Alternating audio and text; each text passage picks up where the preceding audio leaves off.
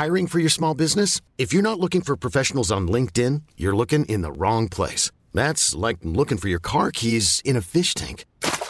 LinkedIn helps you hire professionals you can't find anywhere else, even those who aren't actively searching for a new job but might be open to the perfect role. In a given month, over 70% of LinkedIn users don't even visit other leading job sites. So start looking in the right place. With LinkedIn, you can hire professionals like a professional. Post your free job on linkedin.com slash achieve today. Bonjour à tous et bienvenue sur le Rendez-vous Tech, l'émission qui explore et qui vous résume de manière compréhensible toute l'actualité tech, internet et gadgets. Bonjour à tous et bienvenue dans le Rendez-vous Tech. Le Rendez-vous Tech, c'est une émission où généralement on couvre l'actu tech et on parle de tout ce qui s'est passé dans la semaine précédente euh, et, et on le résume de manière sympathique, j'espère. Cette semaine, on va faire un épisode un petit peu particulier, un petit peu différent, puisqu'on va parler de tech et de jeunesse. Euh, on va essayer de répondre à certaines questions que se posent beaucoup d'entre nous, des parents bien sûr, mais pas que, sur l'éducation numérique. On va essayer de parler de euh, comment les techs peuvent utiliser euh, les, les techs, les enfants peuvent utiliser la tech, comment euh, en fonction de l'âge, les, les, les choses auxquelles il faut faire attention, peut-être l'accompagnement des parents aussi. Donc c'est un épisode spécial dont j'espère que vous l'apprécierez et on reviendra à l'actu tech classique dès la semaine prochaine. Je suis Patrick Béja, donc l'animateur de cette émission et j'ai le grand plaisir de recevoir une fois de plus Gaël Girardot qui va nous aider à naviguer les eaux troubles de la tech pour les enfants et pour la jeunesse. Comment ça va Gaël? Bonjour Patrick, écoute très bien, je suis ravie euh, d'être là ce matin pour parler de mon sujet fétiche. Ouais, exactement. Bah, peut-être que justement, avant de commencer à en parler, euh, tu peux nous dire euh, qui tu es, d'où tu viens, pour que les auditeurs aient un petit peu de contexte? Et alors donc bah, je suis Gaëlle Girardot et j'ai toujours été dans le digital. J'ai commencé en fait, moi j'ai même j'ai remonté très loin. J'ai fait mes études, j'ai fini mes études, j'ai fait un, un, un mémoire sur euh, les usages d'internet dans les lycées à l'époque où il y avait encore des annuaires euh, avant même les moteurs de recherche. Donc, Oula, effectivement ça remonte. Donc euh, voilà, et après je me suis, euh, je suis, j'ai travaillé chez euh, France 5 Télé Éducation où je m'occupais des mini-sites euh, justement éducatifs euh, pour euh, France Télévisions. Et après je me suis perdue un peu dans les, dans les grands GAFAM. J'ai travaillé chez Microsoft, chez Google, Euh, mais j'y ai beaucoup appris euh, et je suis ravie de l'avoir fait parce que ça me permet aujourd'hui justement d'en connaître euh, l'envers du décor, le meilleur, le pire et justement de pouvoir aider nos petits, nos petits jeunes à, dépatouiller tout ça. Donc après avoir quitté Google il y a un peu plus de deux ans maintenant pour monter Coud. Donc Coud c'est une plateforme d'éducation numérique et dont le but justement est de donner les clés d'accompagnement au numérique pour les enfants, pour les enseignants, pour les parents et vraiment dans un esprit euh, plutôt positif, euh, comme on dit, pour le meilleur euh, du numérique et contre le pire effectivement parce qu'il y a aussi le pire qui existe. Voilà, mais toujours de façon ludique et, positive. On n'est pas là pour dire c'est bien, c'est mal. On est juste là pour montrer comment ça fonctionne. J'aime bien pour le meilleur et contre le pire comme, euh, comme, comme slogan, ça pourrait être le slogan de quelque chose, je sais pas de quoi, mais euh, ça pourrait, c'est assez catchy. Euh, super, bah écoute, j'ai hâte de commencer à parler de tout ça. Avant ça, je vais quand même remercier les auditeurs qui rendent cette émission possible, et les auditeurs qui rendent cette émission possible, c'est ceux qui contribuent à l'émission financièrement sur patreon.com slash rdvtech.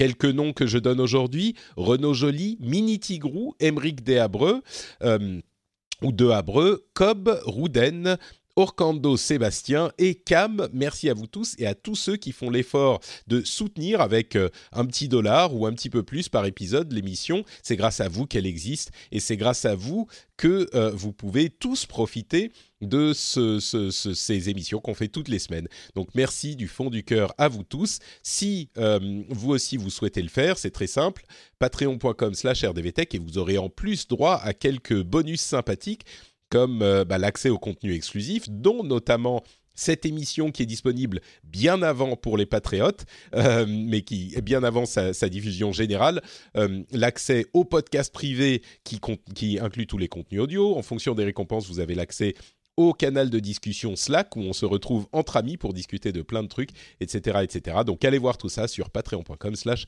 rdvtech. Et merci à ceux qui le font. Donc, attaquons ce sujet quand même hyper compliqué de euh, la tech et les enfants, la tech et la jeunesse. Et en parlant de l'émission euh, avant de, commencer l'enregistrement, tu m'as proposé de, diviser l'émission en deux parties qui me semblent assez cohérentes. D'une part, peut-être parler de la chose qui va préoccuper la plupart des, des parents et des gens qui ont à rentrer en contact avec les enfants, c'est bah, tout simplement les questions qui euh, se posent et, les questions qui, qui, ont attrait de manière très concrète à la tech, des questions de santé et puis euh, des questions d'usage. On va peut-être commencer, euh, comme tu le suggérais, par les, les questions de santé. moi qui ai un petit bébé maintenant d'un petit peu plus d'un an, je suis forcément au, au, au, cœur de ces moments et de ces questions. Et la première, alors il y a la question des ondes qui se qui s'applique euh, un petit peu à, tous les âges et, même quand on est adulte peut-être, mais en tout cas euh, la question des écrans est une question qui déchaîne presque les passions, j'ai envie de dire. Euh, les écrans, quand, comment, quoi, quelle est la, je sais pas si on peut dire la vérité, mais en tout cas, comment est-ce qu'il faut approcher le problème?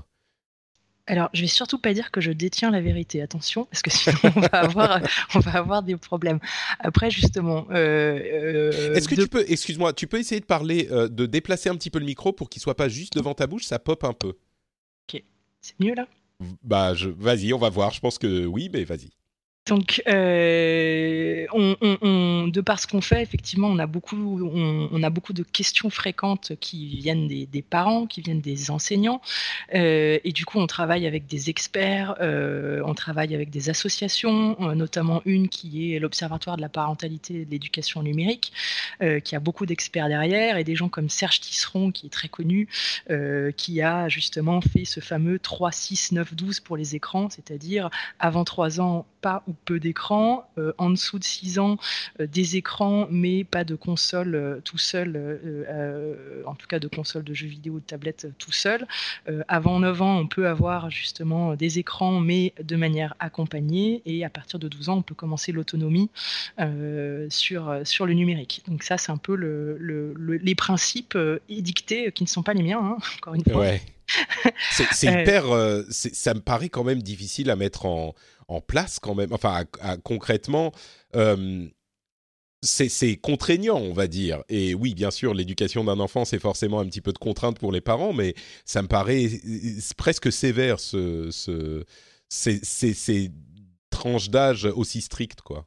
Après, je pense qu'il faut voir de toute façon, chaque enfant est, est, différent, donc tu l'adaptes évidemment à ton enfant. Je pense qu'il faut avoir, il y a quand même un, quelque chose d'assez basique, c'est en dessous de 3 ans, effectivement. Déjà, il y a la question des ondes qui se pose, donc ah, ça, on y reviendra, mais c'est, ça peut être effectivement problématique pour ça. Et après, aujourd'hui, il n'y a pas d'études qui démontrent les méfaits des écrans. Ce qui est mauvais, ce qui est sûr, c'est la surexposition. Euh, et finalement, euh, si on réfléchit, avant 3 ans, le problème, et on va se le dire, on a tous mis nos enfants en dessous de 3 ans aujourd'hui sur des écrans. Euh, et, moi, la première aussi. donc, donc je ne vais, pas, je vais pas mentir là-dessus. En fait, en général, ce qu'on dit, c'est que le maître mot, c'est ce qu'on appelle la multimodalité. C'est-à-dire que les enfants en dessous de 3 ans, pour développer euh, leur sens, ils ont besoin de développer tous leurs sens. L'ouïe, la vue, le toucher, le goût. C'est pour ça qu'ils mettent tout à la bouche. Et mettre une tablette ou un téléphone dans la bouche, c'est pas terrible. Euh, donc, euh, donc, le but, c'est de solliciter un maximum de sens. Donc, qu'il soit un peu sur les écrans, pas de problème, parce qu'il y a le toucher, il y a la vue, il y a l'ouïe, Bon, il n'y a pas le goût, mais, mais si c'est quelque chose d'interactif, il n'y a pas de problème. Ce qu'il ne faut pas, en fait, il y a trois choses qu'il ne faut pas faire. C'est des longues périodes passées devant un écran. Euh, donc euh, effectivement, on laisse pas un enfant de moins de 3 ans pendant 2 heures devant un dessin animé. Et finalement, c'est la même chose que quand il y avait la télé. Hein. on en revient aux mêmes, aux mêmes mmh. problématiques. C'est de façon passive, donc c'est-à-dire sans interaction. Donc finalement, sur des petits jeux interactifs qui leur apprend les formes, les couleurs, euh, pourquoi pas les lettres, etc. C'est bien, il y a de l'interaction. Donc c'est aussi intéressant pour ça. Et c'est surtout, c'est de l'interaction. Il faut pas laisser tout seul. Donc en fait, un enfant, il, il a besoin de reproduire ce qu'il voit. Donc il a besoin d'être accompagné par un adulte qui est là et qui joue avec lui. Donc si vous jouez avec lui, euh, avec euh, sur une petite appli que vous avez trouvée qui est sympa, vous vous amusez, l'enfant s'amuse, il vous voit rire, il est content, et eh ben il développe quand même quelque chose. Donc il est en plein développement. Donc là c'est pas c'est pas un problème. Ouais, donc c'est, on parlait euh, avant de lancer l'émission de Montessori justement, et tu disais il y a des gens qui sont un petit peu ayatollahs de Montessori et qui vont, pardon, faire les choses de manière hyper stricte sur les écrans, selon ton expérience, et encore une fois, chacun pourra avoir des expériences différentes, euh, ce que je comprends... Oula Pardon, ça risque d'être un petit peu dur avec la gorge encore en, en, mauvais état, désolé pour les auditeurs, mais ce que je comprends, c'est que pas d'écran avant 3 ans, effectivement, c'est une recommandation générale. Il y a des gens qui la prennent vraiment au pied de la lettre et je peux le comprendre aussi. Mais euh, même, à vrai dire, dans ces 3 ans, il y a différentes étapes. Euh, entre 0 et 1 an, c'est une chose. Entre 1 et 2 ans, c'est une chose. Et entre 2 et 3 ans, c'est peut-être encore un petit peu différent. Mais euh, l'idée, c'est qu'on ne va pas utiliser un écran comme un babysitter. Si on utilise l'écran 10 minutes euh, de temps en temps, tous les quelques jours, ou même tous les jours, 10 minutes, 20 minutes, et qu'on interagit avec le bébé. Ou même, j'imagine, nous, c'est un truc qu'on fait, par exemple, quand il faut lui couper les ongles, bah, c'est un petit peu compliqué, donc on le met devant un écran pendant 5-10 minutes avec un, dessin animé, euh, tous les, disons, deux fois par semaine. Je pense que ça va pas lui détruire le cerveau non plus. Euh, et... coupe les ongles deux fois par semaine. il y a, alors, les écrans peut-être deux fois par semaine, c'est pas forcément pour lui couper les ongles, mais euh, mais mais mais ce que je veux dire, c'est que s'il y a une certaine interaction, etc., c'est pas euh, qui doit pas regarder un écran avant ces trois ans, et à vrai dire, là, on arrive même dans des situations où, soyons honnêtes, c'est pas possible. Il y a des écrans partout dans nos vies. C'est ce que je lisais dans euh, Père nous que les parents connaissent, je pense. Les parents français, Père nous, c'est un petit peu la bible de l'éducation des. C'est le manuel des enfants, en fait. Le manuel des bébés et des enfants, c'est super bien foutu. Et, et c'est ce que disait cette section également. Euh, pas qu'un enfant ne, ne, voit pas un écran de sa vie avant trois ans, bah c'est juste pas possible. Donc il faut aussi être réaliste, quoi. Et, c'est euh, pareil, enfin dans ces cas-là, si vous voulez que votre enfant euh, n'ait pas d'écran avant 3 ans, ça veut dire qu'il faut soi-même ne pas en avoir. Bah, c'est ça. Ça veut dire, ça veut dire qu'il faut la pas télé être sur son téléphone. Exactement. Et il faut pas être sur son téléphone parce que du coup, on crée un, quelque chose où l'enfant voit le parent sur un écran et lui, il n'y a pas droit. Donc euh, mmh. ça crée effectivement et il voit que le parent aime de toute façon cet objet, donc ça devient un truc sacralisé. Enfin, c'est presque même encore pire hein, au final. Donc effectivement, tout est question de, de dosage, tout est question d'interactivité, encore une fois, euh, et, euh, et d'être en action. Euh, donc, un petit dessin animé, et souvent d'ailleurs on le voit, hein, les petits dessins animés pour enfants sont en, mode interactif. Combien de fois Dora, l'exploratrice, elle parle aux enfants ou Mickey parle à la télé, puis plus ils grandissent, plus ils se mettent à répondre à, Mickey ou à, à, Dora parce qu'il y a de l'interaction, justement. Ouais. Bon, alors, malgré cette comment dire, mise en garde sur la mise en garde, euh, soyons clairs, il faut quand même limiter euh, autant que possible le temps avant les écrans, surtout euh, avant 3 ans, en particulier avant 2 ans. évidemment, un petit peu de temps en temps, c'est peut-être pas la fin du monde, mais il faut quand même le, limiter avec les ondes, là aussi, j'ai l'impression qu'on est dans, une situation où certains sont un petit peu, j'ai pas, j'ai pas envie de, enfin, j'ai envie de dire hystérique, mais je vais pas le dire, un petit peu extrémiste. Euh, de toute façon, les ondes, bon, on peut pas les éviter, euh, il y en a partout, et la, la nocivité, je crois, hein, tu, tu me corriges si je me trompe, la nocivité n'a pas été établie chez les adultes. Évidemment, chez les enfants, c'est un petit peu différent, étant donné qu'ils sont en croissance euh, permanente. Quel est l'état des choses là? Alors pareil, je, encore une fois, je, ne détiens pas la vérité. Je te dis les mmh. études qui sont, qui sont sorties, il y, en a, il y en a trois grandes. Il y en a une en 2011, une en 2014, et, qui sont des françaises, et une plus récente américaine qui vient de sortir, euh, qui te dit qu'effectivement, euh, mais qui parle en fait pas des ondes quand tu regardes ton téléphone, qui te parle des ondes quand tu es au téléphone, c'est-à-dire quand tu as le téléphone. Le téléphone contre l'oreille. Et exactement, et par rapport aux tumeurs du cerveau. On dit plus de 30 minutes par jour a priori, euh, statistiquement, ça montre que statistiquement, il y a plus de gens qui ont des tumeurs au cerveau. Bon, euh, il est clair qu'aujourd'hui, il n'y a pas assez de recul, qu'il n'est pas possible d'écarter le risque complètement. Donc euh, ça, c'est en fait, mais on n'est pas capable non plus de dire que c'est exactement ça. il y a une étude effectivement américaine qui, un, plus récente sur des rats où ils ont mis des champs électromagnétiques qui montrent effectivement que ça développe aussi des tumeurs. Euh, c'est pour ça qu'on conseille d'utiliser les kits mains libres euh, autant que possible. Quoi. Hmm. a priori, quand on parle des enfants, on leur, on les fait pas passer une demi-heure au téléphone par jour. Hein. Euh, on parle effectivement d'un usage qui est à distance. Euh, donc ça, c'est la première chose. Et la possibilité aussi, euh, quand même, c'est si vous voulez faire attention aux ondes, on peut mettre en mode avion. Hein. Il y a quand même des jeux, on peut y jouer en mode avion. Les, les, dessins animés, on les télécharge en avance et on donne la tablette ou le téléphone en mode avion à son enfant. Mmh. C'est aussi une possibilité. Euh, bon, donc là, on parle effectivement des questions euh, vraiment de, santé. Euh, on va continuer avec des questions plus d'usage. Je suis sûr qu'il y a des gens qui nous ont entendu parler de euh, pas avant 3 ans, pas avant 6 ans, pas avant 9 ans, et qui vont nous dire Ah, mais attendez une seconde, vous avancez avec les histoires des, des écrans, euh, comment est-ce qu'on fait pour les données, euh, les, les, les, hum, réseaux sociaux, etc. Là, on parlait vraiment de la question de, de, santé. Donc, les écrans, est-ce que ça peut abîmer la santé des tout petits? On va parler aussi des usages et de l'accompagnement ensuite. Commençons par les usages. Tu, tu, me disais en préparation de l'émission que là aussi, euh, les tranches d'âge impliquent, enfin c'est assez clair, mais les tranches d'âge impliquent des usages différents. Euh, quelles sont les grandes périodes auxquelles il faut, il faut penser? Bah, les grandes périodes, c'est à peu près les mêmes, hein, de toute façon. C'est-à-dire mmh. que, bon, en dessous de 3 ans, ça c'est sûr.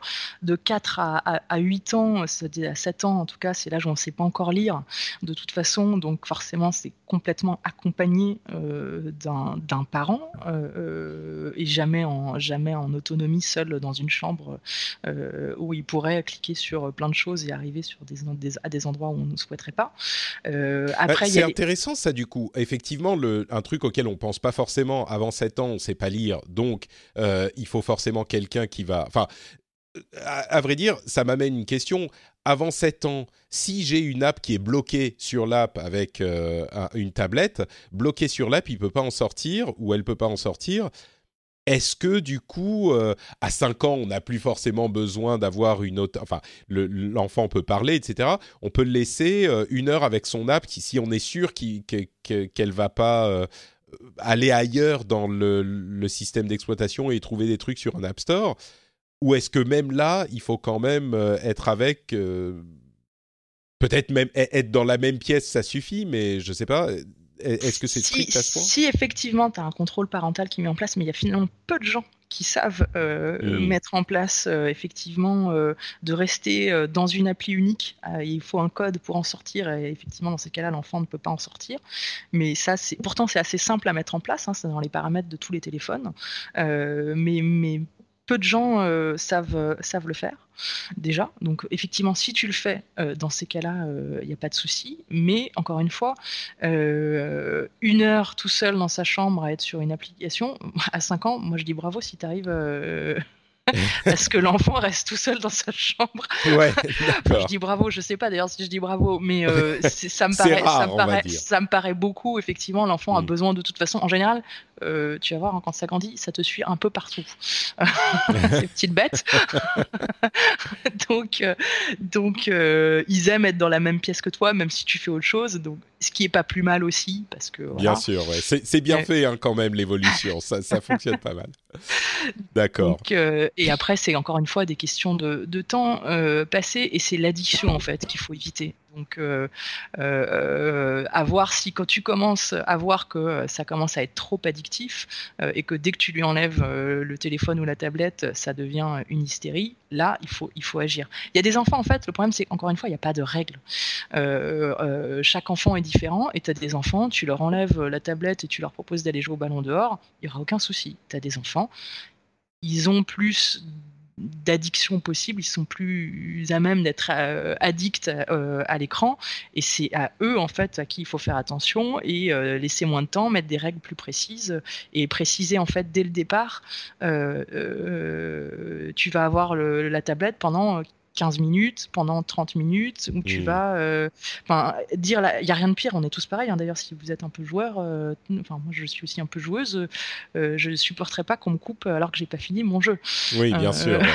Donc ça, il faut le prendre. C'est intéressant ce que tu dis, c'est que peut-être que parmi les auditeurs euh, et les auditrices de cette émission, on a des gens qui sont plus au fait de la chose technologique et donc pour mettre en place les contrôles parentaux, le fait de bloquer euh, une, tablette sur une app spécifique, ils pourront peut-être trouver euh, comment ça se fait. et ensuite, il y a effectivement le fait de comprendre ce que fait l'enfant. S'il y a une partie de jeu vidéo, par exemple, un enfant de, de 6 ans, il est en train de jouer à son petit jeu ou même un petit peu plus âgé, il est en train de jouer à Fortnite et, tu lui dis euh, bon bah c'est fini dans cinq minutes et, cinq minutes, il a pas fini sa partie, il va finir, euh, il, sent qu'il n'a pas encore, il a pas encore quitté la partie, il va pouvoir peut-être finir euh, deuxième, troisième ou premier dans sa partie et tu le coupes alors qu'il aurait suffi de cinq minutes de plus et il aurait fini sa partie, bah c'est pas forcément la, bonne chose à faire quoi. Et donc il faut comprendre ce qui se passe sur cette tablette, nous aussi en tant que parents. Exactement, exactement. Il mmh. faut suivre en fait tout simplement. Et, si du coup on rentre dans, le, sujet du jeu vidéo euh, et des, ah, attends, excuse-moi. avant de rentrer dans le sujet du jeu vidéo, finissons sur les tranches d'âge euh, qu'on n'a pas couvert. Mais mais vas-y, je te laisse. Mais non, non, non, enfin on reparlera du jeu vidéo du coup après, mais, euh, mais du coup oui, donc là on était plutôt sur les, les avant, avant 7 ans, euh, où tu, euh, bah, tu, effectivement, il est, il est pas loin de toi et il est bloqué dans, son, dans un environnement dans lequel tu, tu l'as bloqué pour pas qu'il puisse arriver, arriver ailleurs. 8-12 ans, on parle des 8-12 ans et on, on, le dit, on en fait une différence par rapport aux 4-7 parce qu'ils savent lire. Euh, donc ça veut dire qu'ils sont plus capables de naviguer euh, seuls euh, en autonomie et qui commencent par ailleurs, même si normalement c'est interdit au moins de 13 ans, potentiellement à être sur des réseaux sociaux. À partir de quel âge il faut s'en préoccuper? C'est l'âge à partir duquel ils savent lire en fait vraiment? C'est pas, en fait, c'est encore une fois, c'est l'accompagnement. Donc, si tu sais ce que fait ton enfant euh, sur la tablette euh, et qu'il n'est pas seul dans sa chambre pendant deux heures à, à, 11-12 ans euh, sans que tu saches ce qu'il fait, euh, parce que surtout qu'à 11-12 ans, on arrive vraiment là, euh, ils sont au collège. Euh, souvent d'ailleurs, ils ont déjà un téléphone qui leur appartient. Le, passage au collège est, très important parce que c'est devenu l'âge en fait où on donne un téléphone portable à son enfant, mmh. même si c'est déjà en train de de, passer en, sur le primaire. Mais en tout cas aujourd'hui, la grande majorité, c'est 90% des enfants qui passent au collège commencent à avoir un téléphone portable. En tout cas en France, les chiffres c'est ça. Mais, mais du coup, enfin, tu dis euh, pas le laisser pendant une heure seul. Moi, je, le mien est tout petit, donc je sais pas, mais je peux pas imaginer qu'à 11 ans, il pourra pas passer une heure seul sur son téléphone, tu vois, enfin dans sa chambre. À 11 ans, c'est grand déjà. Il faut quand même euh, euh, faire, enfin, aller le voir toutes les 30 minutes, genre ah, tu fais quoi? et regarder sur son son téléphone ou sa tablette, c'est pas possible, non? Non, c'est pas. En fait, encore une fois, ça, ça va dépendre de ton enfant. Si, si, si tu as émis des règles et que tu sais, si tu sais ce que ton enfant va faire, c'est ton rapport de confiance. Si tu sais ce que ton enfant va faire dans sa chambre, euh, et euh, on l'a tous fait. Euh, à l'époque, on avait juste le téléphone filaire d'ailleurs, et on faisait passer le fil sous, le, sous la porte, et on restait pendant des heures au téléphone. c'est pas problématique. Je dis pas qu'il faut aller fouiller dans le téléphone de son enfant, c'est juste de la discussion et et, essayer de, savoir, hein, euh, d'évaluer le risque euh, de ce qui a pu se passer. Euh, parce que là, on va rentrer aussi dans des sujets de est-ce qu'il il est sur les réseaux sociaux, est-ce qu'il y a du cyberharcèlement qui commence à avoir lieu, est-ce qu'il est en train d'être sur Snapchat avec des gens qu'il connaît pas ou est-ce que c'est que des gens qu'il connaît? C'est hyper important d'avoir ces discussions avec ces pré-ados qui, qui découvrent en fait la violence aussi d'Internet à ce moment-là. Et c'est ça la bon, c'est qu'ils découvrent la violence du, net et que ça leur est pas encore expliqué à l'école. Ça commence à arriver dans les écoles euh, sur euh, pourquoi est-ce qu'il y a autant de, violence et d'agressivité euh, sur les réseaux sociaux. Hmm. Du coup, effectivement, au moment où on va donner un téléphone à un enfant, il va falloir avoir des conversations. C'est presque la conversation, genre euh, comme la conversation euh, sur les, les oiseaux et les abeilles. Euh, c'est ça, la conversation que tu ne voulais pas avoir, ça, tu vas devoir l'avoir. il va falloir expliquer, tu sais, sur Internet, il y a des gens qui vont être plus âgés, il y a des adultes, et tu sais, qui peuvent déguiser leur identité, etc. Et, ça va être important à expliquer. J'imagine d'autant plus, d'autant plus sur la dernière tranche d'âge, et on va revenir à, à, tous ces sujets, mais sur la dernière tranche d'âge, du coup, 13 ans, 17 ans, c'est l'âge impossible parce qu'ils sont presque adultes, mais pas encore. Et ça, je sais même pas comment, je veux même pas penser à comment ça va se gérer, mais euh, c'est bah, C'est l'âge où il faut, en tout cas, qu'ils prennent conscience, euh, notamment de leur identité numérique. Mmh. Euh, euh, déjà, et ça veut dire que tout ce qu'ils vont faire va laisser des traces. Donc quand tu postes quelque chose euh, sur Snapchat, ça n'est pas si éphémère que ça.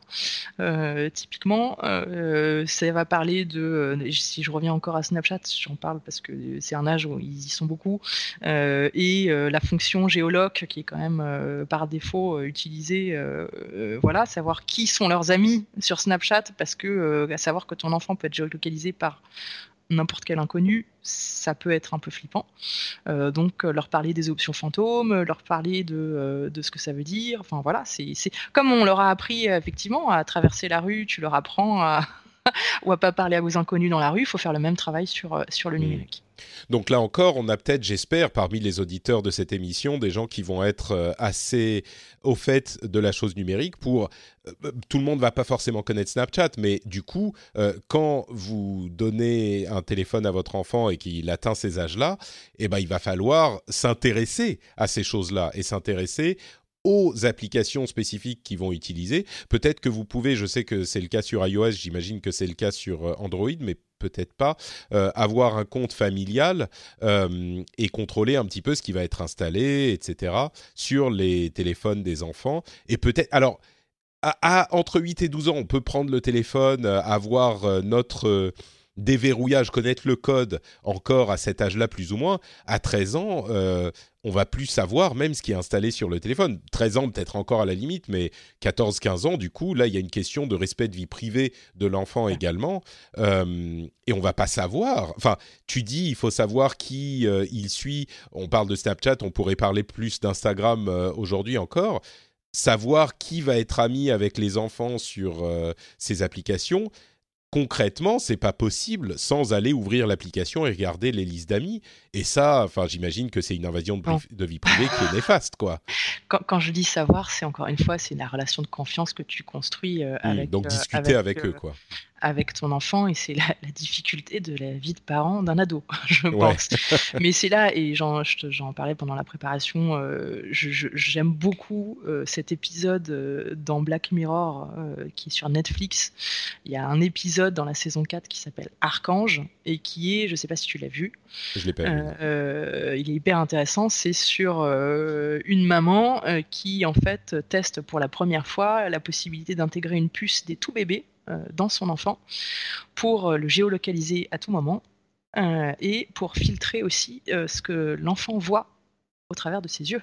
Ouf, ah oui, Tu peux carrément filtrer, et donc elle filtre toute la, violence, ce qui fait qu'elle peut pas voir la violence jusqu'au jour où tout ça saute, à hmm. l'adolescence. Et c'est extrêmement intéressant. À l'adolescence, tu dis, dans, dans l'épisode, c'est genre à l'adolescence. Dans l'épisode, c'est à l'adolescence, et ça montre du coup, à force d'avoir surprotégé ton enfant, hmm.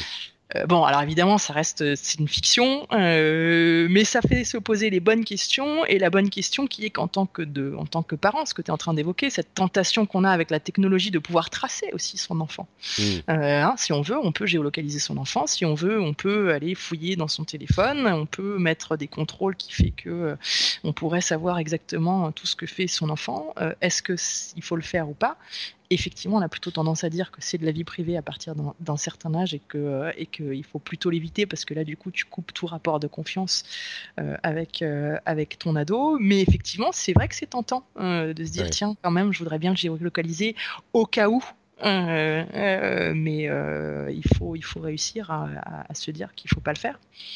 Euh, malgré, malgré le fait que la technologie nous le permette aujourd'hui. Mais parce qu'aujourd'hui, typiquement, moi j'avais discuté avec un jeune de 17 ans, je lui parle, et je, je t'assure que c'est vrai, je lui parle de l'école buissonnière. Il me regarde avec des yeux ronds, il me dit c'est quoi l'école buissonnière? Je dis comme ça, c'est quoi l'école buissonnière? L'école buissonnière, c'est le fait de pas aller à l'école sans que tes parents le sachent mais c'est pas possible, comment tu fais? Et effectivement, j'avais pas pensé à ça aujourd'hui.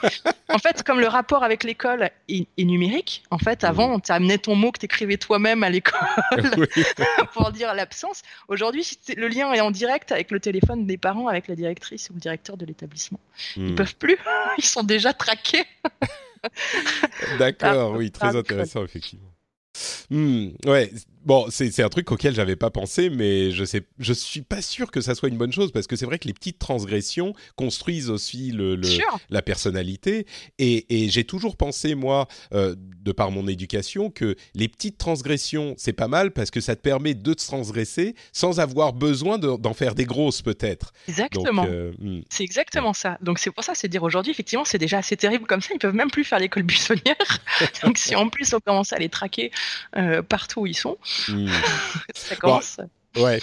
Alors, il y a plusieurs euh, catégories de choses dont on voulait parler. On va peut-être pas faire chacune pour chaque âge. D'ailleurs, c'est pas forcément applicable. Mais euh, tu voulais parler du coup euh, des jeux vidéo, des données personnelles et d'identité numérique qu'on a un petit peu évoqué. ensuite, des, dangers de, la pornographie, de la pédophilie et même du cyberharcèlement qui, en fonction des âges, va, devenir une vraie problématique. sur ces quatre sujets spécifiquement, qu'est-ce que qu'est-ce qu'il faut retenir? Oui, on va pas rentrer dans le détail de, tout ça parce que euh, c'est très complexe et, encore une fois, en plus, je, ne prétends pas avoir les réponses à tout ça. Euh, mais ce sont en fait les, quatre, je les, ai cités parce que ce sont les quatre grandes questions qui reviennent, euh, les quatre grands thèmes qui reviennent très très très régulièrement. le premier étant, dans l'ordre, les jeux vidéo et cette question de quand est-ce que je sais si je laisse mon enfant? Alors là, on parle plutôt des enfants adolescents, enfin oui, à partir de 10 ans où ils commence vraiment à, jouer, euh, à jouer tout seul et à y passer euh, un, temps euh, important. et les questions qui se posent, c'est est-ce que c'est trop? Est-ce qu'il est en train de devenir addict? Comment on fait? C'est quoi les bonnes pratiques? Encore une fois, euh, désolé, hein, je me répète, mais chaque enfant est, différent. Le temps d'écran, bah, c'est surtout euh, de, s'assurer euh, la multi. Encore une fois, on revient sur la multimodalité. Donc, c'est de dire, bah, s'il fait que du jeu vidéo, ça devient problématique. Maintenant, s'il fait du jeu vidéo, mais que en parallèle, il a des activités sportives le mercredi ou le samedi et qu'il va quand même voir ses amis par ailleurs, il n'y a pas d'inquiétude à avoir. donc, en fait, le premier point, c'est de vérifier la socialisation de l'enfant si ça n'impacte pas la socialisation de l'enfant, euh, le jeu vidéo, euh, on s'aperçoit qu'on n'est pas dans un problème d'addiction qui va le rendre, qui va le désocialiser. désocialiser euh, par rapport euh, à, ses camarades.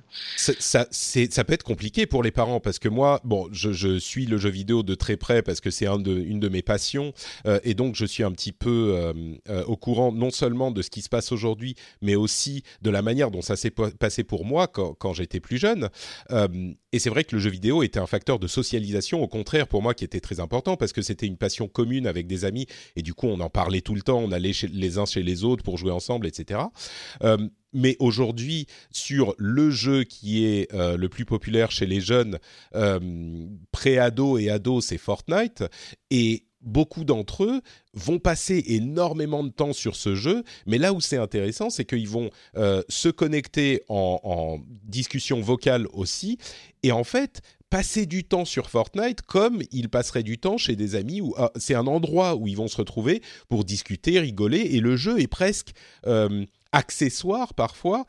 Et donc, de l'extérieur, on peut se dire, ah bah, il est devant son écran systématiquement, et évidemment, il ne faut pas en abuser comme tout le reste, mais il, est sur son écran et il va passer du temps à discuter, à rigoler avec ses amis par l'intermédiaire de ce facteur qui est un facteur de socialisation presque. En tout cas, c'est l'impression que j'ai. Mais, euh, donc, donc tu es dans le bon, es dans la bonne pratique parce qu'il est en mm. socialisation. Il est en socialisation parce qu'il est avec ses camarades.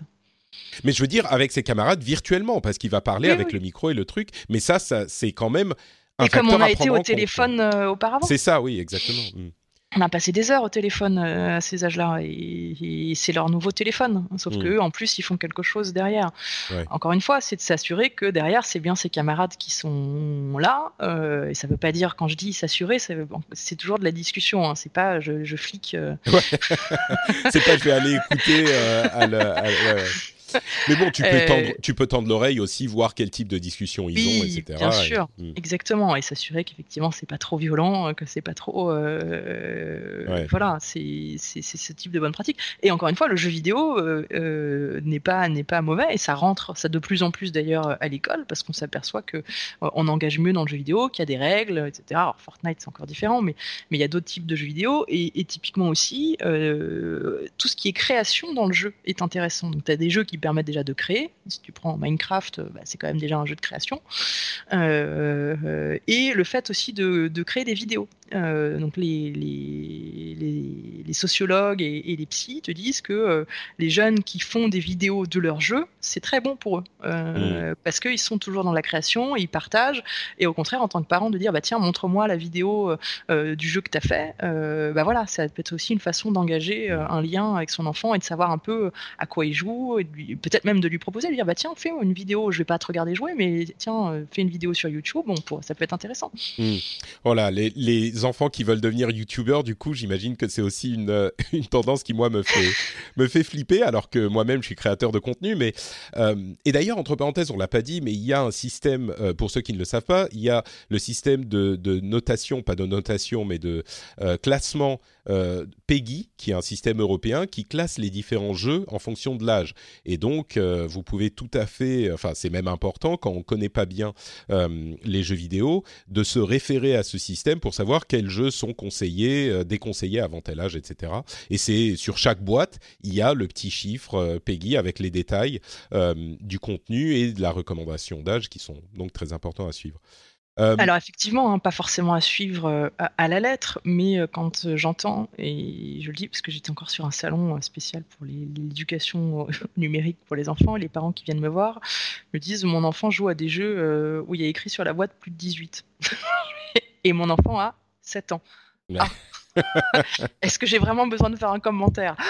Oui, non, mais exactement. Il y a combien Il aurait 16 ans, évidemment, pas de souci. 16, 18. Bon, on est dans des âges à 16 ans, on est, on est à peu près adulte. Euh, mais 18, 7 ans, je pense que l'écart est un peu trop large. Oui, on est d'accord. Bah, Non, mais enfin, soyons honnêtes. Combien d'enfants jouent à Call of Duty, qui est un jeu de tir euh, guerrier, euh, déconseillé au moins de 18 ans Mais combien d'enfants y jouent à allez, encore une fois, soyons honnêtes, 14, 15, 16 ans, je crois que c'est fréquent. Et si vous l'interdisez à la maison, il y a des chances qu'il aille euh, y jouer chez le, chez le petit copain. Exactement. Et j'imagine, et là c'est mon, intuition, c'est le genre de petites transgressions euh, qui sont pas non plus dramatiques.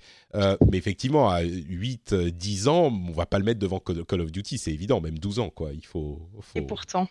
et pourtant, oui, c'est sûr. Bon, alors ça, c'est pour les jeux vidéo. Euh, autre problème euh, épineux, données personnelles, identité numérique. Euh, du point de vue, pas de, de, l'approche peut-être, ou peut-être même si, de l'approche comment le, présenter à l'enfant, mais même, est-ce qu'on va créer un profil pour son enfant avant qu'il ait l'âge? Normalement, Facebook et les réseaux sociaux, c'est dans les, les, les conditions d'utilisation, pas avant 13 ans. comment, comment on gère ces choses-là? Ah, bah, déjà, euh, après, euh, à, chacun de, de, juger aussi. On n'est pas là, non, enfin, encore une fois, je, ne détiens pas la vérité. Je ne suis pas là pour juger euh, qui que ce soit. Il y a, il y a effectivement, on dit que Sauf peut-être ceux qui mettent, ceux qui mettent Call of Duty dans, les, dans, les, dans, les, mains de leurs enfants de 7 ans. Là, on les juge un petit peu, gentiment, mais on juge un petit peu. mais, mais effectivement, en dessous de 13 ans, normalement, on n'est pas censé avoir un, un, un, réseau social. mais on sait que l'identité numérique, aujourd'hui, elle est créée euh, bah, à la naissance, hein, pratiquement par les parents, puisque euh, beaucoup de parents postent la photo de leurs enfants et toute la vie de leurs enfants euh, sur leur propre compte à eux, mais créent déjà en fait une identité numérique à leurs enfants. Hi, I'm Daniel, founder of Pretty Litter. Cats and cat owners deserve better than any old-fashioned litter. That's why I teamed up with scientists and veterinarians to create Pretty Litter. Its innovative crystal formula has superior odor control and weighs up to 80% less than clay litter. Pretty Litter even monitors health by changing colors to help detect early signs of potential illness. It's the world's smartest kitty litter. Go to prettylitter.com and use code ACAST for 20% off your first order and a free cat toy. Terms and conditions apply. See site for details. Hiring for your small business? If you're not looking for professionals on LinkedIn, you're looking in the wrong place. That's like looking for your car keys in a fish tank. LinkedIn helps you hire professionals you can't find anywhere else, even those who aren't actively searching for a new job but might be open to the perfect role. In a given month, over 70% of LinkedIn users don't even visit other leading job sites. So start looking in the right place. With LinkedIn, you can hire professionals like a professional. Post your free job on linkedin.com slash achieve today. Au travers de, tout ce qu'ils postent sur leurs enfants. Donc ça c'est la première chose, donc à savoir est-ce que vous avez envie de créer une identité numérique à, vos enfants en postant euh, toute leur vie avant même euh, qu'ils aient leur propre compte, euh, à chacun de, voir ce qu'il veut faire et à chacun de prendre ses responsabilités. Au moins, je dirais, éviter de poster en public et plutôt poster sur euh, le cercle d'amis euh, intime plutôt que de, le faire au global parce que on le sait, hein, il y a de plus en plus de, de de pirates euh, qui viennent, euh, en fait, qui font du, blackmailing euh, à ses parents, qui vont poster en public des enfants à la plage. ils vont vous envoyer une photo derrière qui a été montée de son propre enfant dans des positions dans lesquelles on n'aurait pas du tout envie de voir son enfant. C'est une photo truquée, mais ils envoient des mails en disant bah très bien, là j'envoie, je vais poster cette photo montée pornographique de votre enfant, oh. sauf si vous me donnez et en fonction ils vont demander des sommes plutôt raisonnables. oui, c'est le genre de euh, choses qui vont, qui s'attendent à ce que les gens puissent payer, quoi. Exactement. Donc, ils vont mm. vous demander 200, 500, peut-être 1000 euh, euros, euh, sachant que vous aurez beau appeler la police, il ne pourra rien se passer. Ah bah évidemment, oui. La police ne va pas aller enquêter sur. D'une part, s'ils sont difficiles à trouver, et puis. Ils sont impossibles à trouver, et même s'ils étaient trouvés, de toute façon, le mal est fait. Mm. Ah oui, d'accord, oui. Une fois que la photo est postée, oui, le mal est fait, effectivement. Donc, euh. donc les gens payent. Euh, voilà, donc ah, juste pour terrible. ça. ça. arrive souvent, j'étais pas au courant de ça. Alors souvent, euh, je j'ai pas les statistiques. Enfin, je veux dire, c'est une chose qui se, mais c'est une chose qui, qui, se, qui se, en tout cas, qui, qui augmente. Oui, oui. Mm c'est en, nette augmentation. Euh, donc effectivement, attention euh, au moins euh, sur la façon dont on poste sur, sur les enfants, sur ces enfants jeunes à la plage, dénudés. Ça paraît à la base plutôt normal, innocent, mais il faut voilà aujourd'hui il faut faire attention quand même. Euh, pour revenir du coup au compte de, de son enfant, euh, donc c'est 13 ans. Encore une fois, on peut euh, se dire que euh, en fonction de son enfant et en général, de toute façon, ça arrive au collège. Ils arrivent au collège, ils ont 10-11 ans. c'est l'âge où ils sont en pleine acquisition de leur autonomie et c'est à peu près l'âge quand même où ça où ça commence réellement à, avoir à être sur les sur les réseaux Insta, Snap derrière. Bah, là, bah, à partir du moment où, il va avoir son téléphone, euh, où elle va avoir son téléphone, c'est compliqué de faire en sorte qu'il ou elle ne crée pas un compte sur Instagram je sais pas, j'imagine que c'est possible à créer, même si on bloque l'App Store et que la personne ne pourra pas télécharger l'application, on peut le faire par le web. Donc, euh, enfin, dans le cas d'Instagram, j'imagine qu'on peut créer un compte par le web. Donc. Euh. Et alors, ça, j'ai déjà, euh, j'ai déjà eu des discussions avec des des, des jeunes adolescentes qui avaient 13 ans à peu près, 13-14, interdites de téléphone portable, donc ils n'en avaient pas. Ouf. Euh, c'est dur ça en plus parce que du coup tu te sens hyper euh, euh ah, exclu. exclu, hein. exclu. T'es exclu, euh, mais du coup qui avait tous ses comptes sur le téléphone de sa meilleure amie. bah oui, bien sûr. Et je peux te dire que ce qu'il y avait dans ses comptes était bien plus transgressif que ce que les parents auraient aimé qu'il y ait. Mm. Euh, et c'est là où justement on était sur un atelier de prévention sur euh, les données personnelles et sur euh, le fait que ça reste, le fait de comment on s'accable très facilement sur les bons mots de passe, etc. Et on n'est pas, pas venu dire c'est bien, c'est mal, encore une fois, on est venu dire voilà comment ça fonctionne, voilà comment je peux hacker ce compte très facilement parce que ton mot de passe, le nom de ton chien, c'est sympa, mais c'est très facile à trouver. Mm. Euh, je peux avoir toutes tes photos et maintenant, euh, voilà, je peux faire toutes ce que les je photos, Toutes les photos et en plus, les communications par message privé dans Instagram, ça, ça, ça se fait énormément. Les, c'est, oui, c'est, mais du coup, enfin, il faut donner des, des conseils il y a deux questions que je me pose. Est-ce qu'il faut donner des conseils de bonne pratique pour les mots de passe aux enfants? J'imagine que oui, du coup, j'y avais jamais pensé, mais oui. Et encore plus important, euh, les conditions d'utilisation, c'est 13 ans. Ils vont commencer à vouloir l'utiliser à 10-11 ans quand ils arrivent au collège, 12 ans. Du coup, on fait quoi? On leur crée un compte, on crée un compte avec eux euh, avant que légalement, enfin pas légalement, mais dans les conditions d'utilisation, ils aient le droit de l'utiliser?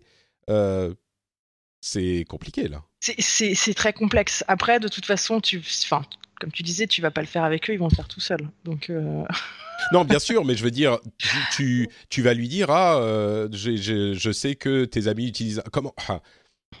Euh, à, 13 ans, ensuite, ils font ce qu'ils veulent parce qu'ils ont le droit de créer un compte Instagram. Ok. Mais à 11 ans, où, ah, on, les laisse et on leur explique peut-être ah, sur les réseaux sociaux, ça se passe comme ça, et pour créer un compte, il faut bien choisir un mot de passe fort Et puis après, ils font ce qu'ils veulent. J'imagine que c'est la seule solution possible. Bah, tu es, dans de l'accompagnement. Tu ne peux être que dans de l'accompagnement, et l'accompagnement, c'est de dire euh, comment ça fonctionne, de prévenir des risques. Euh, oui, mais est-ce qu'on leur dit moi, cette histoire de 13 ans me pose un vrai problème parce que je suis très droit et très à cheval sur les règles. Peut-être que je suis un petit peu, un petit peu trop, en l'occurrence, mais est-ce qu'on va leur dire si tu veux te créer un compte Instagram avant 13 ans, bah vas-y, euh, c'est bon, je, je, je t'autorise Ou est-ce qu'on n'en parle pas de cette histoire de limite de 13 ans? Je te pose peut-être une colle, je sais pas, il y a pas de euh, Oui, il y a pas, y a pas, y a pas de. Je pense que là, c'est vraiment à chacun de, de, de prendre sa, sa, sa, décision en tant que parent. Et je, je, moi, j'ai tendance à dire qu'il le mieux, c'est encore une fois, c'est il vaut mieux savoir plutôt que et accompagner plutôt que ton enfant le fasse dans ton dos euh, et, et, poser et avoir cette discussion de dire écoute c'est interdit. Est-ce que tu souhaites en avoir un? Est-ce que tous tes amis en ont un? Qu'est-ce qui se passe si tu n'en as pas? Hmm. Qu'est-ce qui se passe? Est-ce que tu vas être vraiment exclu si tu n'en as pas? C'est une discussion parce que peut-être en plus il sera dans une classe ou il ou elle sera dans une classe où finalement euh, bah, c'est pas si gênant que ça. Lui dire euh, voilà moi j'ai pas de problème pour que tu en aies un 13 ans. Aujourd'hui c'est interdit. Si tu le fais, bah, ça veut dire que moi aussi je t'autorise à faire quelque chose qui est interdit. Mets-toi à ma place. Voilà et c'est une discussion à avoir. Et après en fonction de ton enfant après à décider de si tu l'acceptes et, euh, et si tu l'acceptes dans quel cadre? Mais c'est terrible. Instagram nous fait nous crée des criminels euh, de, de, de, 10 ans. Bon, enfin, encore une fois, ces conditions d'utilisation, c'est pas la loi, c'est juste que c'est les conditions d'utilisation qui, qui qui, sont édictés par le service. Donc ça veut dire qu'on est en train de leur dire ouais, les conditions d'utilisation, tu t'en fous. Moi, ça me pose un vrai problème euh, moral. quoi. C'est bah, surtout qu'en plus, si tu commences là-dedans, tu vas dire écoute, les conditions d'utilisation, j'accepte que tu y ailles parce que tu as moins de 13 ans euh, pour euh, les réseaux sociaux. En revanche, les sites pornographiques, comment on fait? Oui, alors on, arrive à cette deuxième Papa, tu m'as autorisé, tu m'as autorisé pour les conditions d'utilisation moins de 13 ans je me suis dit que les sites porno c'était accepté aussi. Je, oui, alors là, c'est vraiment les conversations auxquelles je n'ai pas hâte d'avoir à faire. Euh, mais, ouais, alors on fait comment? Pornographie, pédophilie, on en parle? On, on fait quoi? Forcément, tu es obligé d'en parler euh, à un moment donné. Enfin, tu es obligé. Euh, encore une fois, il vaut mieux. Il vaut Chacun fait ce qu'il veut, mais a priori, il vaut mieux. Oui, il faut. Vaut, mieux, prévenir. Enfin, tu préviens bien ton enfant que dans la rue, il faut pas qu'il. Tu lui en as déjà parlé a priori à un moment donné de la pédophilie, puisque euh, quand tu lui expliques qu'il faut pas qu'il parle aux inconnus, il y a bien une raison. Tu le fais pour lui apprendre dans la rue. Donc c'est juste la même. En fait, il faut transposer ce que tu fais dans la vie réelle sur la vie sur numérique, ni plus ni moins. C'est, tu veux pas qu'il fasse dans la vie réelle ce qu'il fait sur dans, sa vie numérique.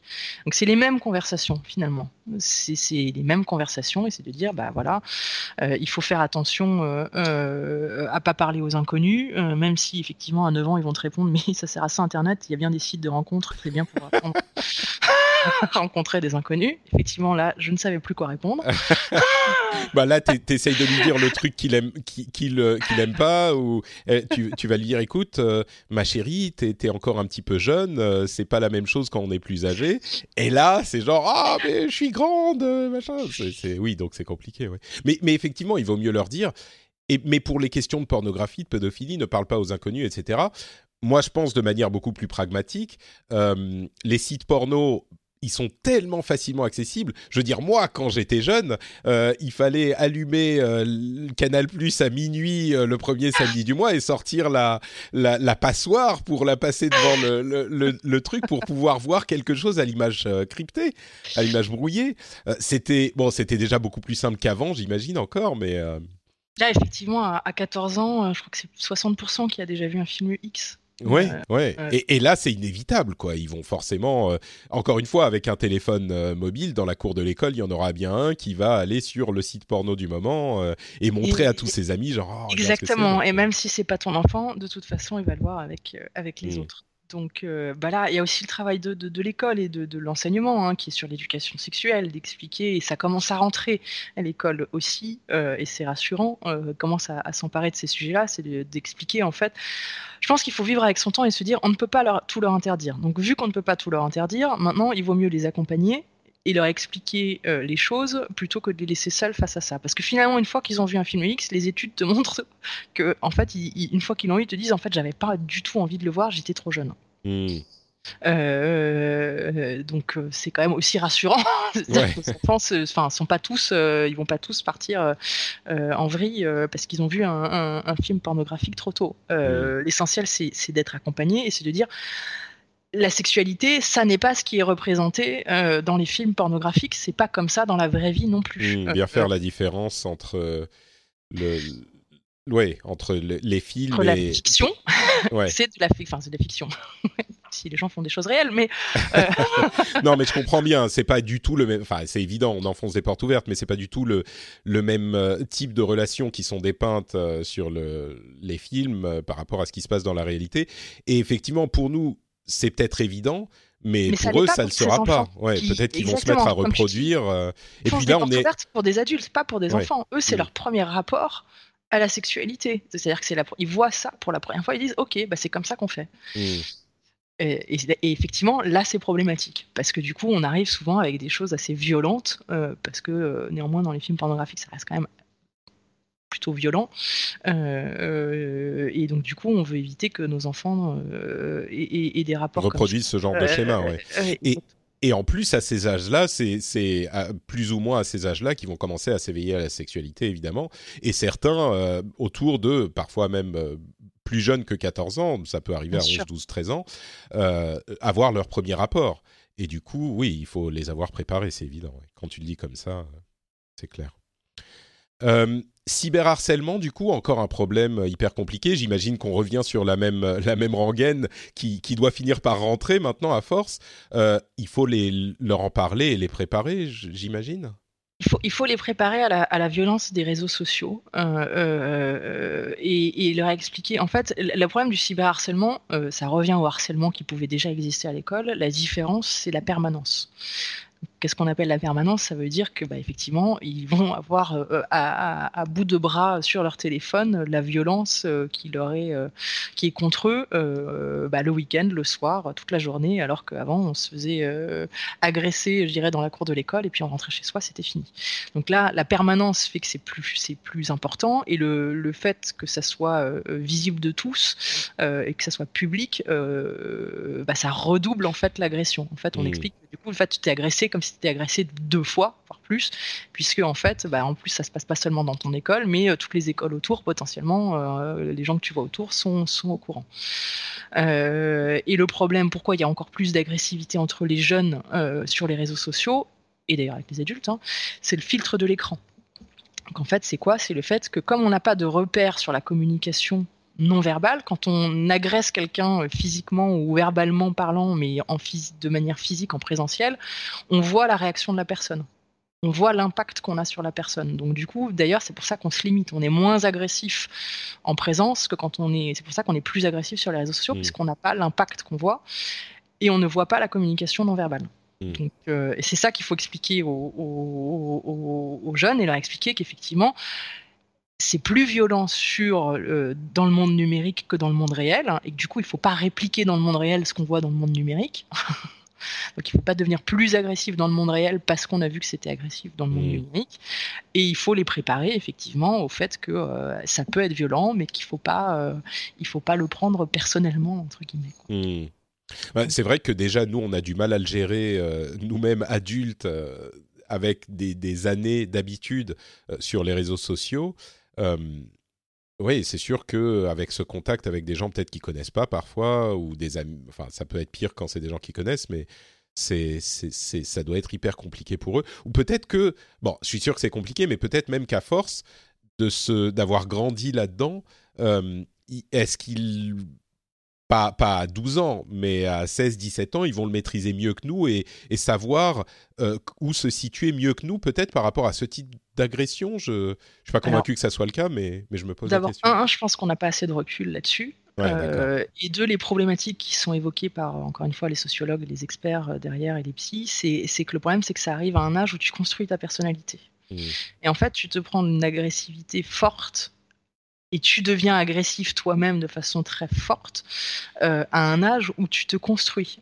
Et c'est là où c'est différent, et c'est pour ça que nous aujourd'hui on gère très différemment, parce qu'on n'a pas grandi avec, et justement on a construit notre personnalité hors des réseaux sociaux. Eux, les jeunes d'aujourd'hui, construisent leur personnalité via les réseaux, sociaux. Et c'est ça qui est, qui est inquiétant, entre guillemets, ou en tout cas, on n'a pas de recul euh, là-dessus, parce qu'en plus, euh, bah, c'est toutes ces générations qui n'ont pas été accompagnées là-dedans. Mmh on commence tout juste à, accompagner, à accompagner les enfants, on commence à accompagner les parents, euh, parce qu'il commence à y avoir euh, des associations qui font ce travail-là, il commence à y avoir euh, dans l'éducation nationale, ça commence à être pris en compte dans toute l'Europe. Hein. Maintenant, il y, a un, il y, a un, cadre européen sur les compétences du numérique à avoir, qui est le même sur toute l'Europe euh, et qui parle justement de savoir communiquer, collaborer, euh, le cyberharcèlement, savoir gérer tout ça euh, et qui le prend en compte. Donc on en est au tout début, mais ça arrive. Donc les, perspectives sont plutôt positives après avoir dit tout ça. D'accord, bon, c'est un petit peu rassurant. Quand ton, quand ton petit sera, sera grand, tu pourras. ça sera bon. bah là où moi j'ai j'ai l'impression que les choses seront euh, euh, moins difficiles pour moi et pour ma génération, et en tout cas, encore une fois, les gens qui écoutent cette émission, c'est que on est moins démunis euh, face à ces problèmes parce qu'au moins nous, on comprend un petit peu mieux comment comment ils fonctionnent. on parlait de contrôles parentaux, de, de, de type d'applications de réseaux sociaux. On est immergé là-dedans et c'est des choses qui nous intéressent naturellement. Donc, au moins on aura ces outils pour essayer de commencer à comprendre et à expliquer quoi. Ça sera. Euh, Alors malgré ce que tu dis, je vais te mmh. dire pour avoir travaillé justement et avoir eu des collègues qui travaillaient dans des dans ces gros groupes, hein, euh, que ce soit les Microsoft ou, Google, euh, étonnamment, comment dire, hein, les cordonniers sont souvent les plus mal chaussés. Ah oui. C'est pas pour ça que c'est eux qui mettent le plus de. qui font le plus attention. Ils sont parfois quand même tout autant démunis que. Parce que tu peux, tu peux être intéressé par la tech, mais finalement, tu es dépassé par les usages des, des, jeunes. Hein. Honnêtement. Euh, c'est peut-être moi je, je, pense à moi avec le travail euh, en fait semi pédagogique que je fais dans l'émission et j'ai l'impression que peut-être que j'ai l'impression que tout le monde est, est dans ce même cadre mais c'est vrai que c'est pas forcément le cas. En tout cas, à, force d'entendre comment j'explique les choses, j'espère que les auditeurs auront aussi. Euh, euh, en fait, c'est ça. Pour mieux éduquer vos enfants, écoutez le rendez-vous tech. C'est très très simple. Euh, un, des nombreux bénéfices supplémentaires. C'est exactement ça.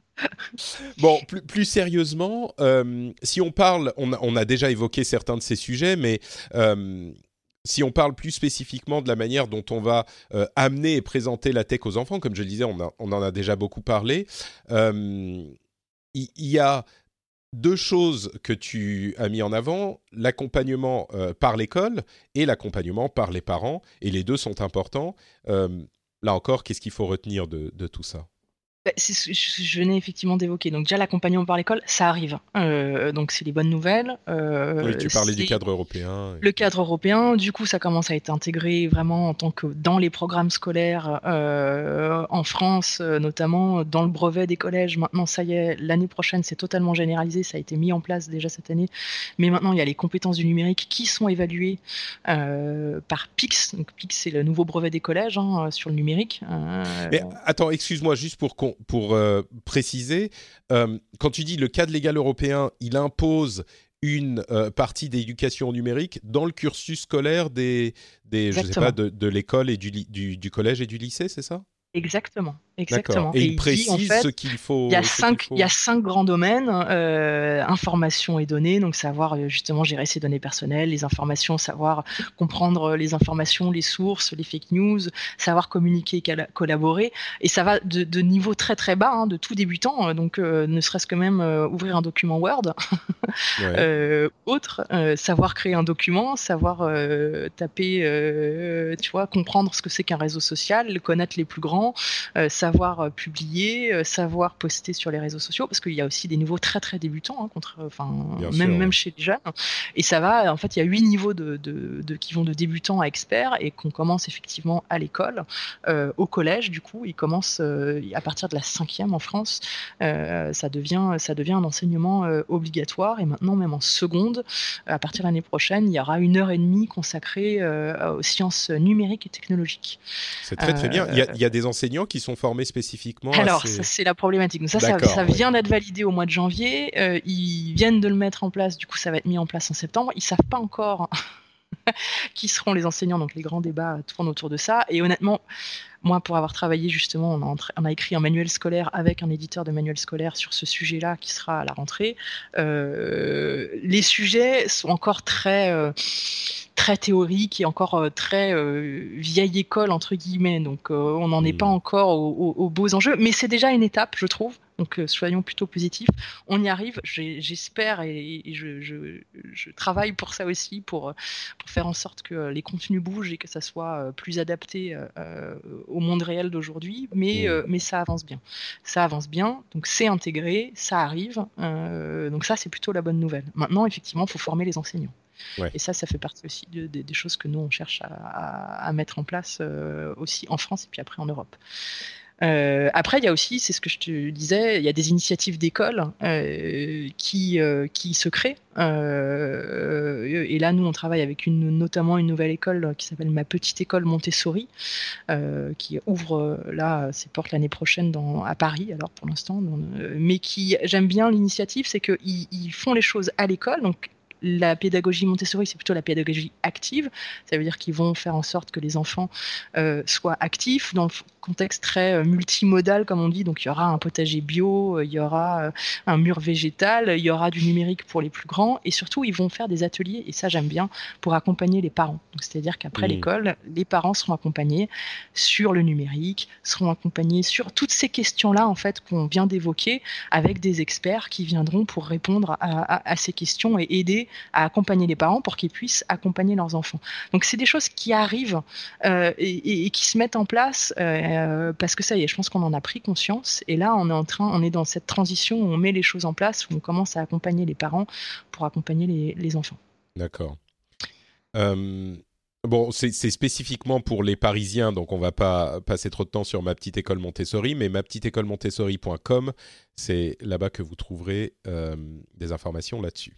Et, j'imagine qu'il y a d'autres initiatives euh, euh, par ailleurs euh, dans d'autres, et j'espère en tout cas, et en tout cas que ça va, ça va, ça, ça prend un peu partout dans, dans, ce type de choses. Mmh. L'accompagnement des parents, du coup, euh, euh, pour faire la transition et parler des, questions qui reviennent le plus quand on nous les pose, c'est euh, comment je choisis le bon jeu, la bonne appli, c'est quoi les bonnes pratiques. c'est souvent les, questions qui, reviennent. Ce qu'on peut dire là-dessus, et ce que disent aussi souvent les, experts, c'est que y a pas, y a pas, la bonne appli, c'est pas forcément celle qui a la meilleure note. Hmm. Ça veut pas dire grand-chose. Euh, mais on dit souvent, notamment pour les plus petits, quand il faut choisir, c'est à cet âge-là hein, qu'on choisit euh, les, applis pour ses, enfants, c'est quand ils sont plus petits. Euh, l'idée, la bonne pratique, c'est un, de la tester avant, soi-même, pour savoir si elle, elle, nous plaît à nous en tant que parents. Parce qu'en hmm. fait, si ça te plaît à toi et que finalement tu prends du plaisir, bah tu vas accroître l'estime de l'enfant qui va voir que tu prends du plaisir à jouer avec lui à ce jeu-là typiquement. Donc euh, tu vois, il voit que ce jeu te plaît, donc ça va lui plaire aussi. Mmh. Euh, donc ça, c'est des, choses importantes. Et pour les plus grands, euh, dans les applis à choisir, quand ils sont encore du coup dans ces âges où ils sont encore un peu accompagnés par les parents, donc avant avant 12 ans, ça va plutôt être des applis. moi, je recommande plutôt les applis payantes parce que souvent il n'y a pas 3 euh, milliards de publicités qui arrivent. Euh, des, microtransactions par dizaines. Ouais, exactement. Donc si, vaut mieux, il vaut mieux y mettre un petit peu d'argent, mais au moins être tranquille. Justement, si on veut le laisser tout seul dans sa chambre avec, il vaut mieux aller choisir l'appli, l'appli payante, et il vaut mieux choisir des applis quand même quand ils sont plus jeunes, où ils peuvent pas discuter avec avec les avec l'extérieur il y a d'ailleurs euh, un service d'Apple dont on parlait et pour lequel je disais ça, on parlait ce mois-ci, euh, qui a été annoncé euh, à la conférence récente, qui s'appelle Apple Arcade, qui va inclure à l'automne un abonnement avec des accès euh, illimités à, un catalogue de jeux payants. Alors, ça sera des jeux qui ne seront pas spécifiquement euh, dédiés aux enfants, mais j'ai l'impression que ça serait peut-être un, moyen d'avoir des jeux euh, qui seraient plus adaptés que la population générale entre guillemets de jeux dans l'App Store dans lesquels on trouve euh, énormément de choses et pas forcément des bonnes choses. On verra quand il sortira, mais c'est peut-être un truc à garder à l'esprit si votre euh, si votre enfant commence à être en âge de jouer à ce type de jeu. Peut-être que vous pourriez regarder dans ce euh, cette formule là pour trouver des, trucs qui pourraient qui pourraient plaire. le contrôle parental, comment c'est important aussi? Le contrôle parental avant 12 ans, je pense qu'effectivement, c'est important. Euh, c'est important de filtrer effectivement, surtout quand il commence à écrire, hein, ce qu'on disait entre 8 et 12 ans, euh, c'est là où on va le laisser un peu plus tout seul et il va pouvoir écrire des choses et quand il fait des recherches sur un moteur de recherche, on a envie qu'il tombe pas forcément sur n'importe quoi. Donc, donc le contrôle parental, effectivement, c'est quand même Euh, ça s'active euh, tout simplement. Hein. Il n'y a pas besoin d'aller chercher euh, des choses payantes supplémentaires. Encore une fois, normalement dans les téléphones, regardez bien dans les paramètres, il y a, tout ce qu'il faut pour faire avoir un contrôle parental. on peut bloquer toutes les applications, on peut choisir les, types d'utilisation. Exactement. Hmm. Et on peut choisir même euh, si télécharger une appli, que ce soit des applis pour les moins de, enfin voilà, avec les âges justement. Oui, parce que les applications sont sélectionnées euh, avec euh, en fonction des âges et on peut dire euh, qu'il a le droit de, télécharger une appli du moment qu'elle est acceptée pour les moins de 12 ans, par exemple. c'est ça, oui. Donc, s'y intéresser là aussi, c'est, ça peut être compliqué pour des gens qui sont pas, qui comprennent pas le numérique, mais là, j'ai, j'ai l'impression qu'il n'y a pas de formule magique. Il va falloir apprendre, quoi. Si, si vous voulez que vos. Euh, que vos Là, il faut vraiment s'y. Bon, là encore, on a. C'est marrant parce que moi, je suis très très nul sur tout ce qui est, euh, je sais pas, plomberie, euh, euh, mécanique. donc, je ne sais pas du tout faire les trucs à la maison. Et je me dis bon, donc pour tous ces trucs là, je suis emmerdé quand il faut faire un truc parce que j'y connais rien mais au moins, je connais suffisamment l'informatique pour me dire contrôle parental, ça me fait pas peur. Je vais regarder dans les paramètres et je vais comprendre assez vite quand ça sera nécessaire. Donc, euh, je sais pas, je me dis au moins j'ai j'ai ça, ça, qui me qui, qui convient pas mal à, à bah, qui me donnera un avantage dans, dans la vie. Mais euh, mais oui, je crois que c'est c'est comme le reste. Il faut il n'y a pas de formule magique. Il faut apprendre quoi. Mais comment apprendre ensuite? C'est pas évident. Mais il faut se renseigner en fait. Hein. Enfin, il y a pas mal de choses. Encore une fois, il y a des associations. Nous, enfin voilà, Open euh, Open Asso, euh, toutes les questions qu'on a évoquées, elles les traitent. Elles les traitent avec des experts. Il y a des réponses. Euh, ils mettent aussi des numéros de téléphone en, place ou des, il va y avoir une appli en place justement pour poser toutes ces questions, pour répondre à toutes les questions fréquentes qui. C'est quoi, pardon, Open Asso? J'ai pas. Open, ouais, c'est Open, c'est l'Observatoire de la parentalité d'éducation numérique. Donc c'est open-asso.org. O-P-E-N asso.org. Je, mettrai, je mettrai les liens dans les notes de l'émission, comme ça les gens pourront c'est une association et voilà, euh, beaucoup de choses dont on a parlé, c'est parce qu'on travaille, euh, on, parle avec eux et qu'ils le mettent, euh, ils, le mettent en place. Ils vont dans les écoles aussi faire des formations, ils font des, ils font des ateliers pour les parents. ah voilà, tu mis, ah, tu, m'as mis dans les notes que tu m'avais données au Asso, donc ils, sont là effectivement. Du coup, voilà, il faut se renseigner, il faut, il faut, il y a pas mal d'articles aussi dans les, dans les, dans les magazines pour parents qui commencent à parler de ces choses-là, qui donnent des mmh. conseils. Euh, coude, on, donne des conseils, suivez-nous sur les réseaux sociaux, on, vous, donne des conseils, euh, on essaye en tout cas de faire cette, euh, ce travail-là, de trouver les, bonnes, les bonnes assos, les, ceux qui donnent les bons conseils bah, hmm. pour, pour s'aider et pour vous aider, quoi, tout simplement. D'accord. Bon, donc il y a quelques ressources qu'on vous mettra dans les notes de l'émission, et puis ensuite, oui, il, faut, il faut chercher par soi-même aussi. D'autres choses à noter sur cette ouais, le, dernier point, c'était l'éducation aux médias, parce qu'on en parle beaucoup, c'est un buzzword, les fake news, euh, euh, mm. comment on fait. Et, je pense que ça, pour le coup, c'est un vrai travail qui commence très jeune de la part des parents. Même si, après, évidemment, c'est à l'école de, le mettre en place, et ça arrive aussi de plus en plus à l'école, hein, l'éducation aux médias.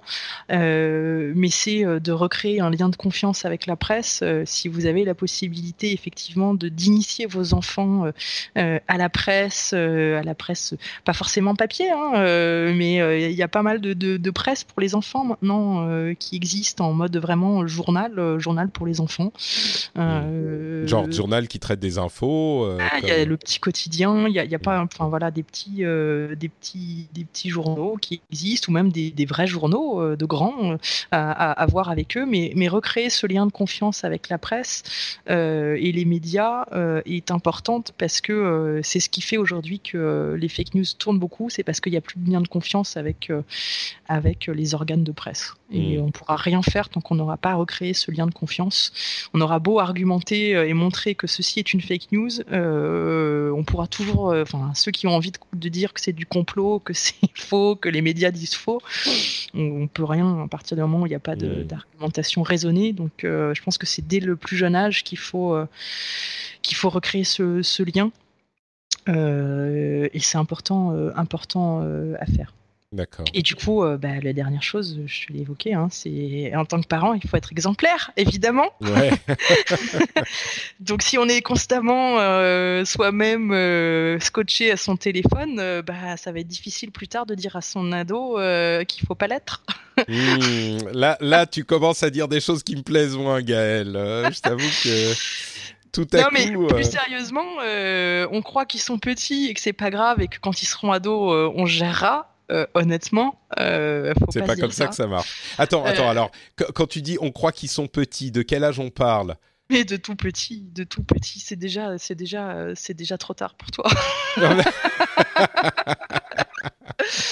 non, mais vraiment de tout petit, quand il voit, il nous voit scotcher tout le temps à notre téléphone, euh, il faut, euh, il faut réussir. Si vous dînez avec vos enfants ou déjeunez avec vos enfants, il faut ranger le téléphone, il ne faut pas le laisser. Ah oui, alors non, mais bien sûr pour le pour ah le bah, déjeuner. Non, mais bien sûr, oui, facile à dire.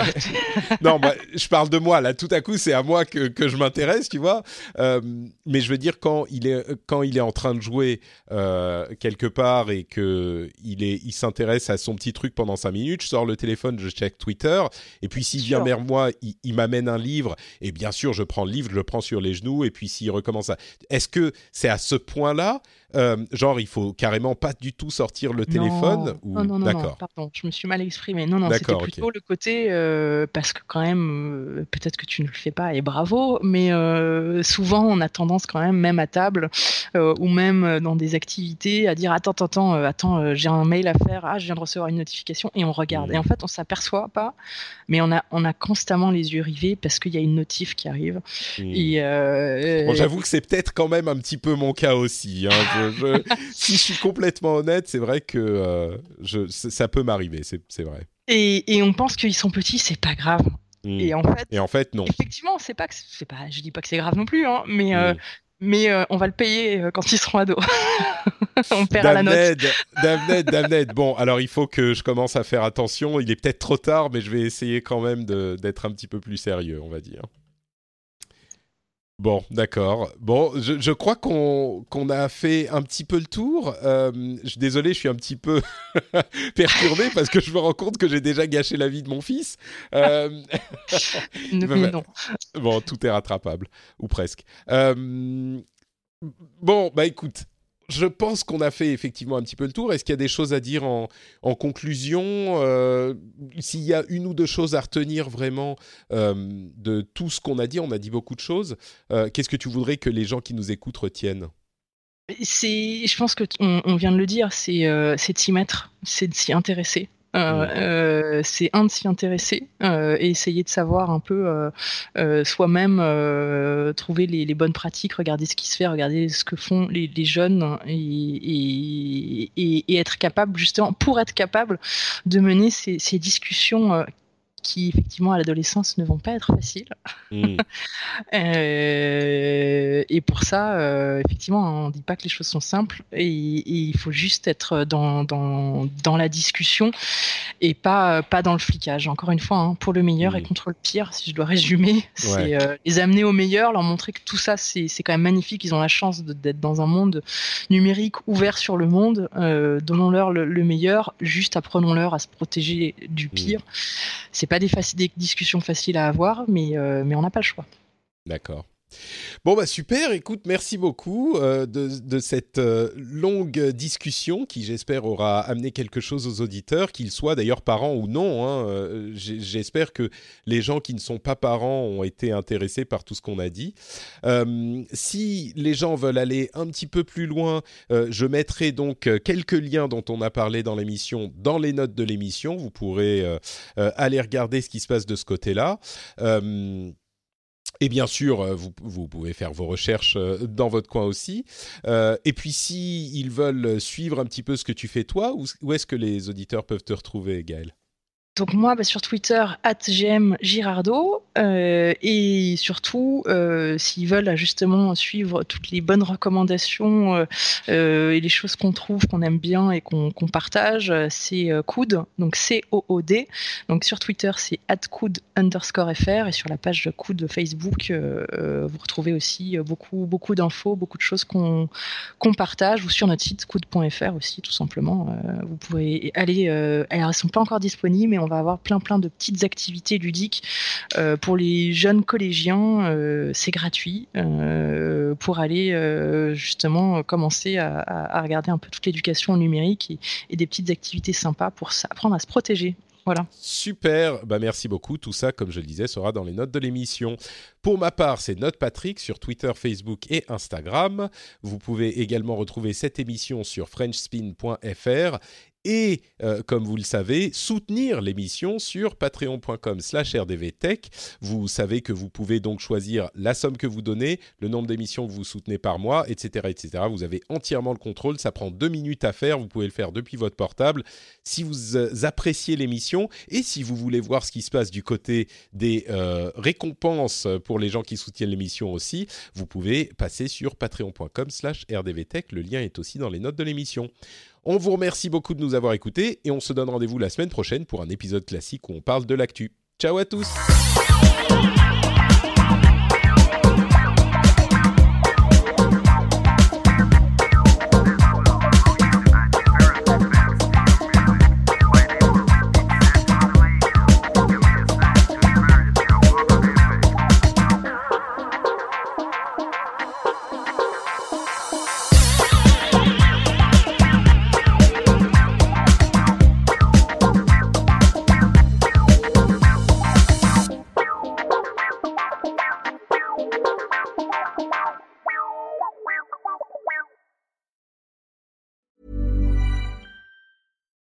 I'm Daniel, founder of Pretty Litter. Cats and cat owners deserve better than any old-fashioned litter. That's why I teamed up with scientists and veterinarians to create Pretty Litter. Its innovative crystal formula has superior odor control and weighs up to 80% less than clay litter.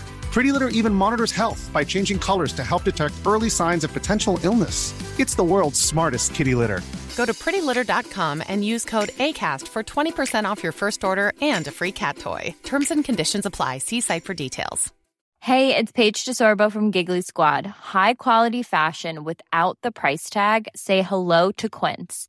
I'm snagging high end essentials like cozy cashmere sweaters, sleek leather jackets, fine jewelry, and so much more. With Quince being 50 to 80% less than similar brands and they partner with factories that prioritize safe ethical and responsible manufacturing i love that luxury quality within reach. Go to quince.com slash style to get free shipping and 365 day returns on your next order. quince.com slash style